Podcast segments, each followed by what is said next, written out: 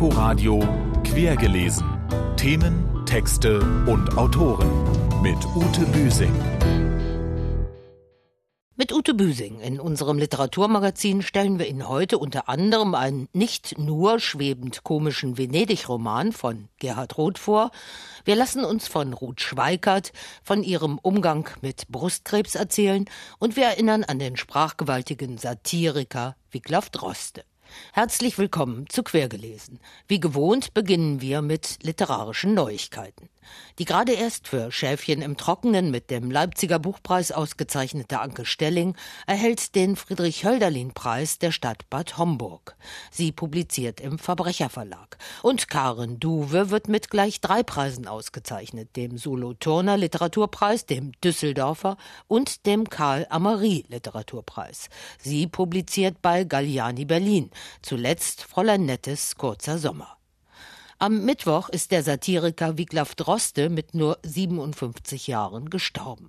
Seine Texte erschienen zuerst in der Tageszeitung Taz, dann in der Titanic und zuletzt in der Jungen Welt. Auch als Hörfunk- und Buchautor trat der lange in Berlin wahlbeheimatete streitbare Westfale in Erscheinung. An Wiglaf Droste wollen wir jetzt gerne ausführlicher erinnern. Für uns tut das Knut Kortzen. Diese bittere Pointe hätte ihm vermutlich gefallen. Das letzte Gedicht, das der Satiriker und komische Lyriker Wiglaf Droste erst vor wenigen Wochen für das Radio einlas, trug den Titel Alles gut und es nahmen der wohlvertrauten sprachkritischen Manier, die Wiglaf Droste mit seiner Band, dem Spardosen-Terzett, auch das Lied in 80 Phrasen um die Welt singen ließ, jene modische Beschwichtigungsphrase auseinander, die man heute an allen Ecken und Enden hören kann. Alles gut. Alles gut, alles gut. Warum ist jetzt alles gut? Immer, immer alles gut. Bis das Hirn im Hintern ruht, sagen alle alles gut. Nicht nur manches, alles gut. Manches aber ist empörend oder schlimm, das wirkt sehr störend. Dann ist nicht mehr alles gut. Und schnell packt sie zu, nie Wut. Bei Wiglaf Droste war nie alles gut. Er wollte sich nicht abfinden mit dem Unsinn, der verzapft wird, mit den Dämlackereien, die in Umlauf gebracht werden. Zur Welt gekommen war er in Herford, Ostwestfalen und nannte sich einen Westphalian Alien. Harry Rowold hat wunderbar gesagt, Ostwestfalen ist Quatsch, Ost und West subtrahieren sich wechselseitig und übrig bleibt Fahlen. Als streitbarer Kolumnist, der wegen seiner provokanten Äußerungen etwa über die Bundeswehr immer wieder auch Gerichtsprozesse über sich ergehen lassen musste, stand Wiglaf Droste ganz in der Tradition des von ihm verehrten Kurt Tucholsky. Das ist vor Gericht, ist das Wabonk. Es gibt Richter, die sagen, ja, es ist alles durch die Meinungsfreiheit gedeckt und es gibt Richter, die sagen, das ist eine ganz schwere Beleidigung, die bestraft werden muss. Bei der Taz und dem Satiremagazin Titanic war Wiglaf Droste kurz Redakteur, entschied sich dann aber für das freie Schriftstellerdasein und schrieb zum Beispiel Gedichte, aber auch immer wieder ätzend brillante Sprachglossen, Polemiken und er gab als Gourmet zusammen mit seinem Freund, dem Sternekoch Vincent Klink, jahrelang die kulinarische Vierteljahreszeitschrift Häuptling eigener Herd heraus. Zuletzt lebte Wiglaf Droste im oberfränkischen Pottenstein. Wechsel zu einer der wichtigsten literarischen Stimmen aus Frankreich, zu Leila Slimani nämlich. 1981 in Rabat geboren, ist sie mit dem Prix Goncourt gekrönten Roman Dann schlaf auch du zur internationalen Bestsellerautorin geworden. Jetzt ist bei Luchterhand ihr Debüt All das zu verlieren erschienen, ein Ehebruchroman, der für gehörig Zündstoff in der islamischen Welt sorgte. Bianca Schwarz hat den Ehebruchroman Roman für uns gelesen. Leila Slimani geht schonungslos mit ihren Figuren um und das gilt insbesondere für diese Protagonistin. Sie heißt Adele Robinson, 37 Jahre alt, erfolgreiche, aber lustlose Journalistin, verheiratet mit einem Arzt, Mutter eines vierjährigen Sohnes. Die Familie lebt in Paris in einer großzügigen Wohnung im beliebten 18. Arrondissement. Das ist die bürgerliche, die sichtbare Seite von Adele. Das andere Narrativ sähe so aus. Adele ist Nymphomanin, eine Süchtige, eine Frau, die fast alles aufgibt für ihre Sucht. Weder Mann noch Kind hindern sie an der wahnhaften Jagd nach dem nächsten Höhepunkt, an einem ausgeklügelten Doppelleben. All das zu verlieren, ist ein Buch über Sex und das Gefühl verloren zu sein. Leila Slimani schmettert ihren Lesern gleich auf der ersten Seite Adels Sucht entgegen und wie hart es für sie ist, dieser zu widerstehen.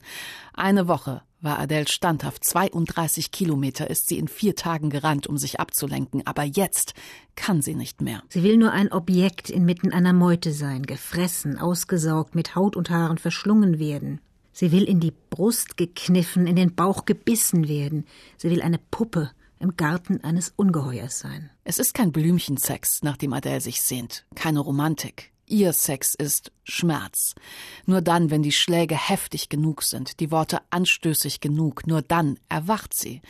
Aus dieser tiefen Teilnahmslosigkeit, die ihr Leben sonst bestimmt. Dreieinhalb Seiten braucht Bella Slimani bis zum ersten Koitus und der findet nicht mit Adels Mann statt. Mit wem sie ihn stattdessen hat, ist völlig bedeutungslos. Im Waggon der Metro sieht Adele sich um. Ein Mann in einem billigen Anzug beobachtet sie, seine Schuhe sind ungeputzt, seine Hände behaart. Er ist hässlich. Er könnte der Richtige sein. Die ganze Situation eskaliert, als ihr Mann wegen eines Verkehrsunfalls eine gute Woche im Krankenhaus liegen muss und die Großeltern in der Zeit den kleinen Sohn zu sich nehmen. Denn nun ist Adele alleine, frei. Sie muss sich keine Ausreden überlegen, um ihrer Sucht nachzugehen, und sie tut es bis zum Absturz. Wenig später kriegt ihr Ehemann alles raus und reagiert auf seine Weise radikal.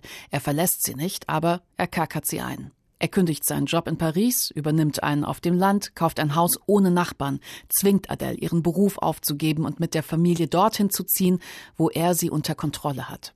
Adele fügt sich, aber für wie lange? Sie dreht sich um sich selbst.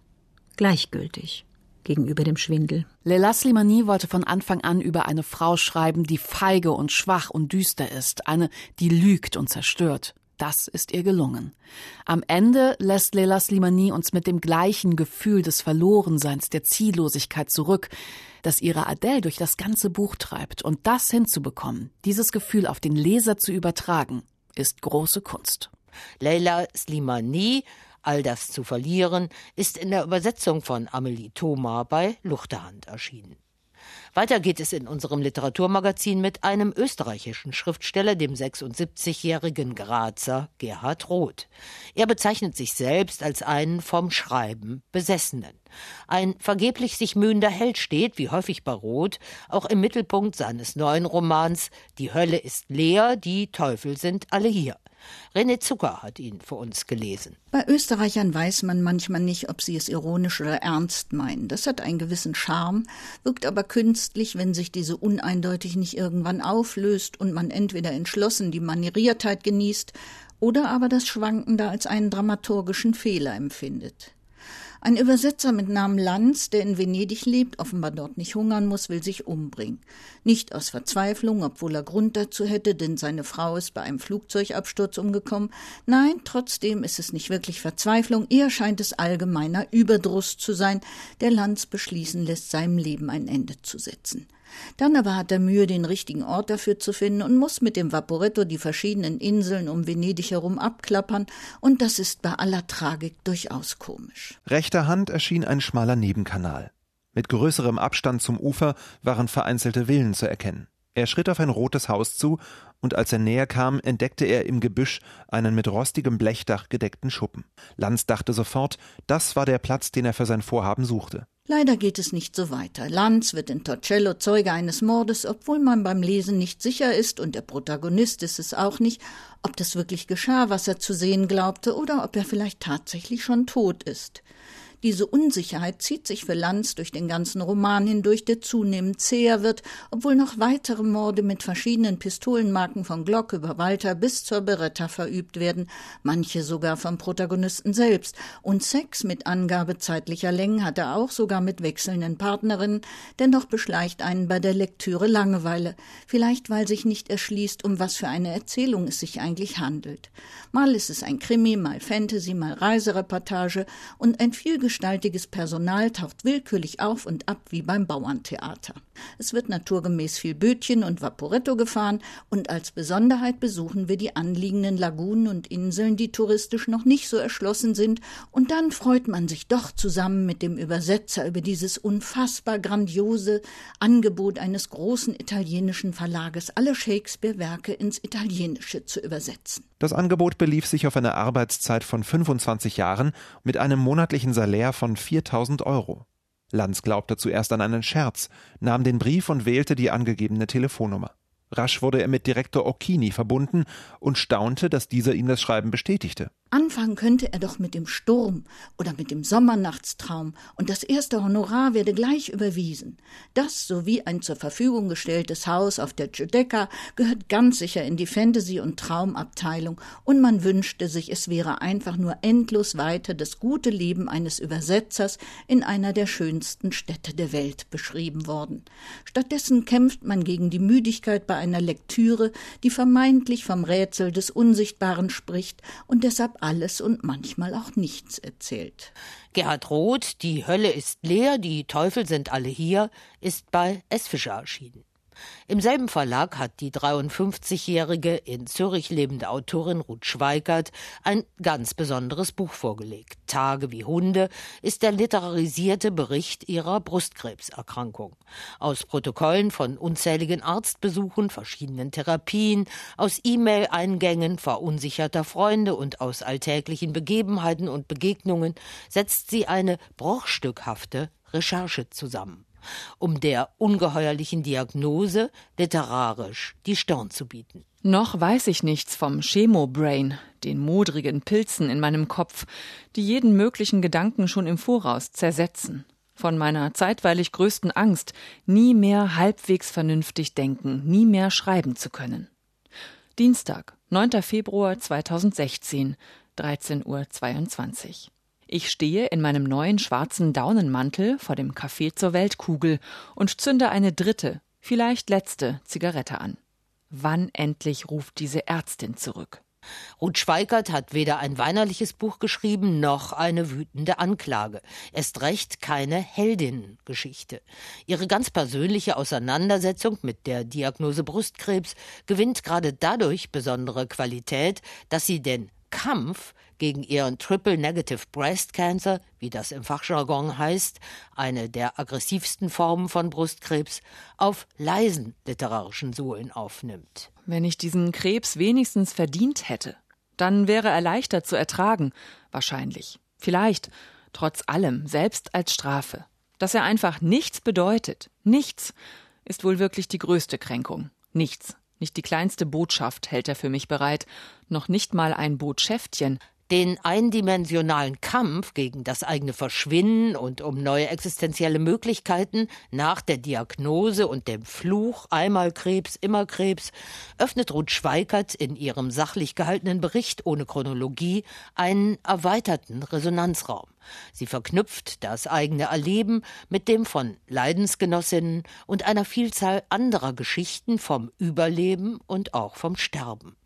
So wird ein Schicksal eingebettet in ewige Kreisläufe. Das muss nicht unbedingt tröstlich sein. Aber wie hier einer lebensbedrohlichen Erkrankung von der Initialzündung, dem Schock der Diagnose, über zusätzlich belastende Therapien bis hin zum Weiterleben unter veränderten Voraussetzungen, aber mit ungebremstem Lebenshunger literarische Qualität abgerungen wird, das ist schon bemerkenswert. Ruth Schweikert, Tage wie Hunde, ist bei S. Fischer erschienen. Veranstaltungshinweise. Aufsehen erregte er mit seinem Erzählband Die Nacht von Madrid. Daran knüpft der Autor und Journalist Paul Ingendey jetzt an mit seinem neuen Roman vom Madrider Straßenstrich Königspark. Im Zentrum steht die Hüterin der Huren, eine junge Frau mit persönlichen Beziehungen zum Rotlichtmilieu. Die Krimi-Handlung des bei Pieper erschienenen Romans präsentieren der Autor und Ex-Tatortkommissarin Nina Kunzendorf am Dienstag, dem 21. Mai um 19 Uhr in der Berliner Buchhandlung Geistesblüten am Walter-Benjamin-Platz. Zu einer Lyriade gegen die Mauer lädt die Guardani-Galerie am Askanischen Platz 4 in Berlin, ebenfalls am 21. Mai und ebenfalls um 19 Uhr. Elf Lyrikerinnen und Lyriker tragen ihre poetischen Deutungen der Mauer in den Köpfen 30 Jahre nach dem Mauerfall vor. Mit dabei sind Romina Ebert und Lutz Rathenow. Grundlage ist ein Special der Jahreszeitschrift Das Gedicht zur Sprache in der ummauerten Stadt zu Wende und Umbrucherfahrungen. Mitherausgeber Anton G. Leitner trägt bei der Loriade ebenfalls vor fehlt uns noch der erste Satz eines neuen Romans, der hier unser letztes Wort sein soll. Wir entnehmen ihn John Ironmongers dystopischem Roman Der Wahl und das Ende der Welt. Der ist bei S. Fischer erschienen und mehr dazu erfahren Sie nächste Woche bei meiner Kollegin Nadine Kreuzhaler. In dem Dorf St. Piran erzählt man sich noch immer von dem Tag, als der nackte Mann am Strand angespült wurde. Und das war quergelesen für heute. Tschüss, bis zum nächsten Mal, sagt Ute Büsing. Inforadio Quergelesen. Themen, Texte und Autoren mit Ute Büsing.